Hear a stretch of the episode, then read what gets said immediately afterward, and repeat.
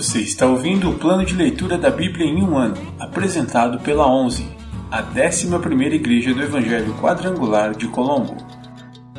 Dia 198, 17 de julho, semana 29.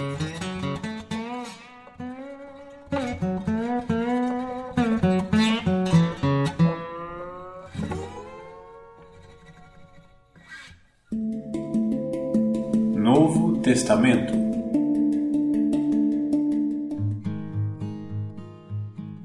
Primeira carta aos Coríntios, capítulo 5. Paulo confronta a imoralidade e o orgulho.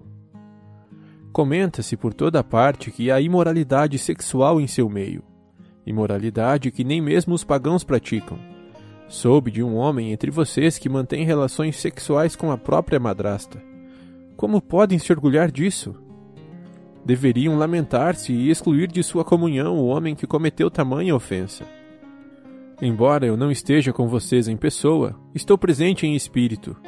E, como se estivesse aí, já condenei esse homem em nome do Senhor Jesus. Convoquem uma reunião. Estarei com vocês em meu espírito, e o poder de nosso Senhor Jesus também estará presente. Entreguem esse homem a Satanás, para que o corpo seja punido e o espírito seja salvo no dia do Senhor. Não é nada bom se orgulharem disso, não percebem que esse pecado é como um pouco de fermento que leveda toda a massa? Livrem-se do fermento velho, para que sejam massa nova, sem fermento, o que de fato são. Cristo, nosso Cordeiro Pascal, foi sacrificado. Por isso, celebremos a festa não com o velho pão, fermentado com maldade e perversidade, mas com o novo pão da sinceridade e da verdade, sem nenhum fermento. Quando lhes escrevi antes, disse que não deviam se associar com pessoas que se entregam à imoralidade sexual. Com isso, porém, não me referia a descrentes que vivem em imoralidade sexual ou são avarentos, ou exploram os outros ou adoram ídolos. Vocês teriam que sair deste mundo para evitar pessoas desse tipo o que eu queria dizer era que vocês não devem se associar a alguém que afirma ser irmão, mas vive em imoralidade sexual, ou é avarento, ou adora ídolos, ou insulta as pessoas, ou é bêbado, ou explora os outros. Nem ao menos comam com gente assim. Não cabe a mim julgar os de fora, mas certamente cabe a vocês julgar os que estão dentro. Deus julgará os de fora. Portanto, eliminem o mal do meio de vocês.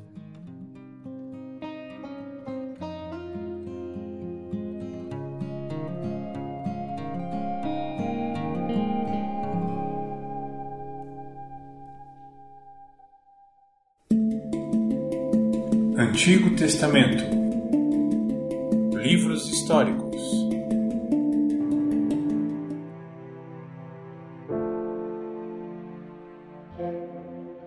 Primeiro Livro dos Reis, capítulo 18 Confronto no Monte Carmelo Algum tempo depois, no terceiro ano da seca, o Senhor disse a Elias: Vá apresentar-se ao rei Acabe.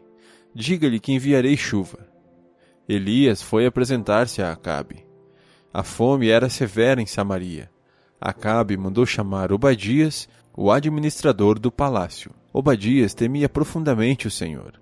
Certa vez, quando Jezabel havia tentado matar todos os profetas do Senhor, Obadias escondeu cem deles em duas cavernas.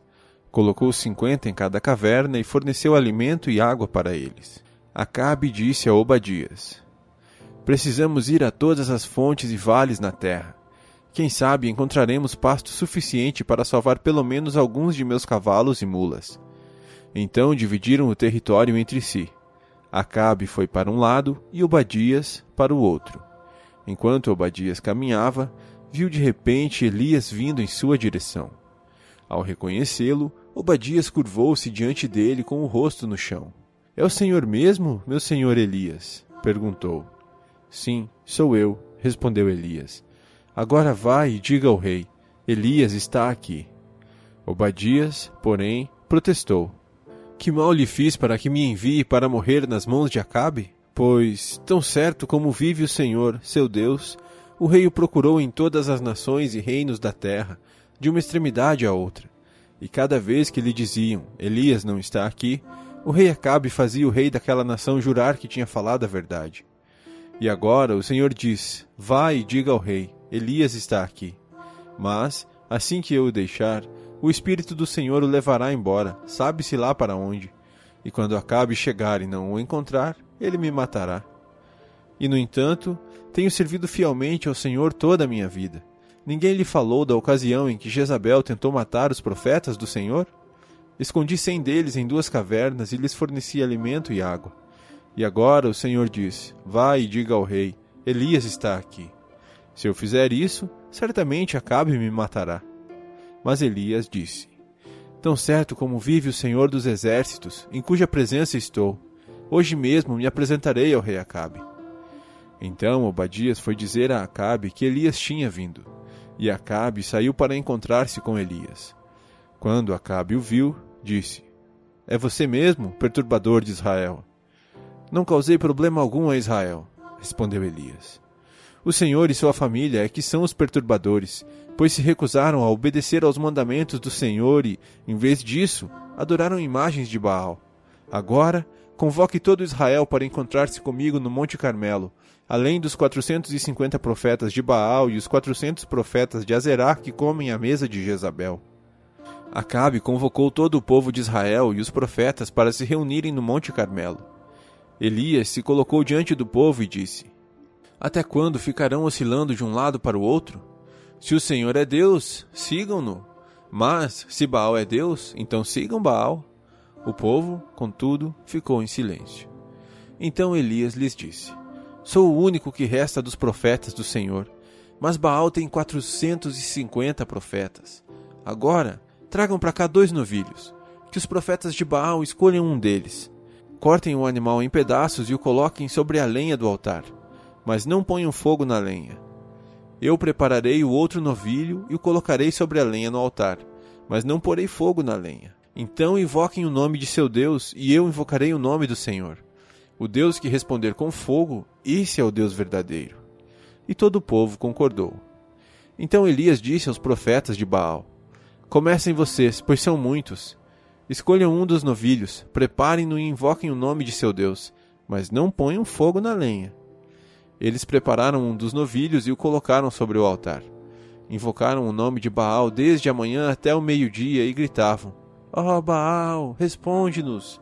Mas não houve resposta alguma e dançavam em volta do altar que haviam feito. Por volta do meio-dia, Elias começou a zombar deles. Vocês precisam gritar mais alto, dizia ele. Sem dúvida ele é um deus. Talvez esteja meditando ou ocupado em outro lugar. Ou talvez esteja viajando ou dormindo e precise ser acordado. Então gritaram mais alto e, como era seu costume, cortaram-se com facas e espadas até sangrarem. Agitaram-se em transe desde o meio-dia até a hora do sacrifício da tarde mas não houve sequer um som, nem resposta ou reação alguma. Então Elias disse ao povo: Venham aqui. Todos se reuniram em volta dele enquanto ele consertava o altar do Senhor que havia sido derrubado. Pegou doze pedras, uma para cada tribo dos filhos de Jacó, a quem o Senhor disse: Teu nome será Israel. E com elas reconstruiu o altar em nome do Senhor.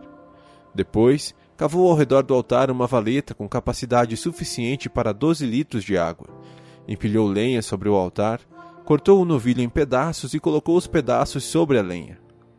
Em seguida, ordenou: Encham quatro jarras grandes com água e derramem a água sobre o holocausto e a lenha. Depois que fizeram isso, disse: Façam a mesma coisa novamente. Quando terminaram, ele disse: Agora façam o mesmo pela terceira vez. Eles seguiram sua instrução, e a água corria ao redor do altar e encheu a valeta.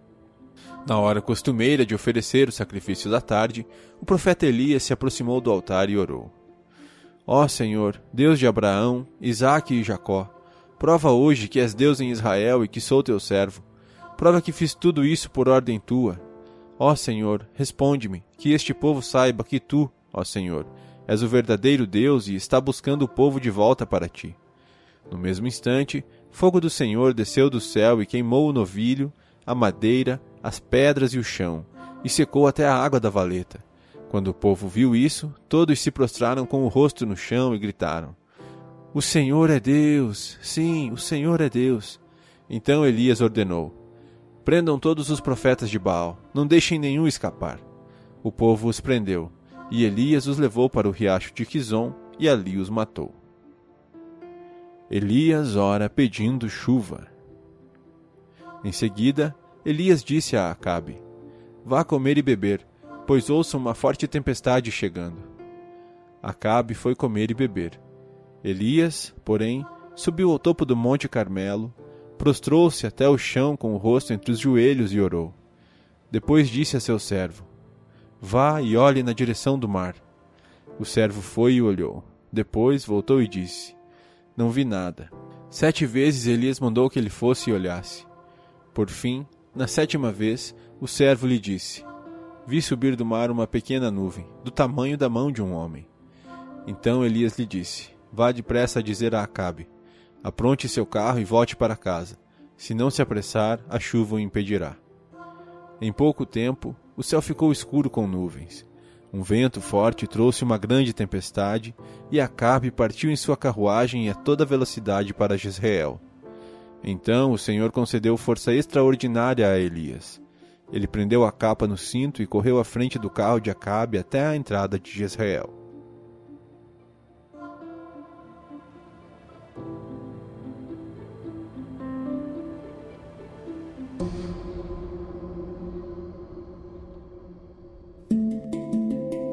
Profetas menores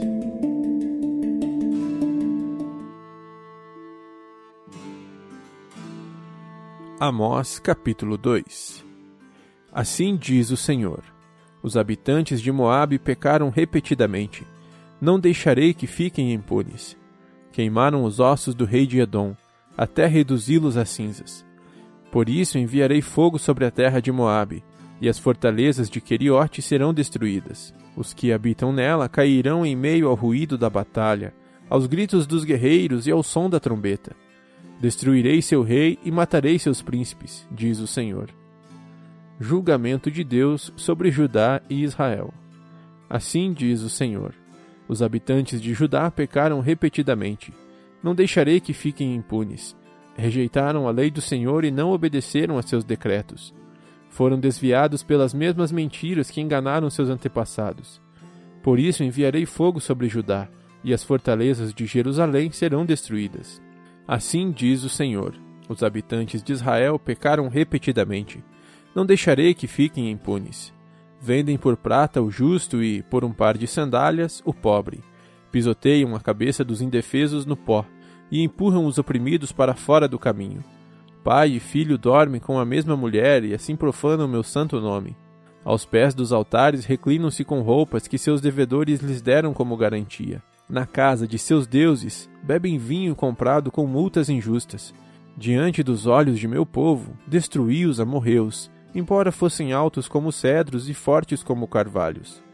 Destruí os frutos de seus galhos e arranquei suas raízes. Trouxe vocês do Egito e os guiei quarenta anos pelo deserto, para que possuíssem a terra dos amorreus. Escolhi alguns de seus filhos para serem profetas e outros para serem nazireus. Acaso podem negar isso, israelitas? diz o Senhor. Mas vocês deram vinho para os nazireus beberem e ordenaram a seus profetas: Chega de profecias. Por isso eu os esmagarei, como uma carroça sobrecarregada de trigo amassa a terra. O que corre mais rápido não escapará, o mais forte em seu meio se enfraquecerá, nem o guerreiro valente se salvará. O arqueiro não manterá sua posição, o corredor mais veloz não conseguirá escapar, nem o que estiver a cavalo se salvará. Naquele dia, seus guerreiros mais corajosos largarão as armas e fugirão, diz o Senhor. Amós capítulo 3, versículos 1 e 2. Povo de Israel, ouça esta mensagem que o Senhor pronunciou contra você, contra toda a família que lhe trouxe do Egito. De todas as famílias da terra, só escolhi vocês. Por isso devo castigá-los por todos os seus pecados.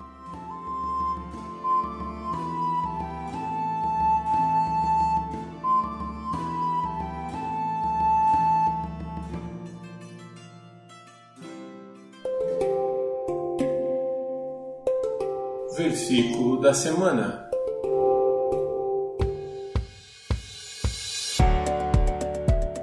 Tudo me é permitido, mas nem tudo convém. Tudo me é permitido, mas eu não deixarei que nada me domine. 1 Coríntios 6, 12. Tudo me é permitido, mas nem tudo convém. Tudo me é permitido, mas eu não deixarei que nada me domine. 1 Coríntios 6, 12. Tudo me é permitido, mas nem tudo convém. Tudo me é permitido, mas eu não deixarei que nada me domine. 1 Coríntios 6, 12.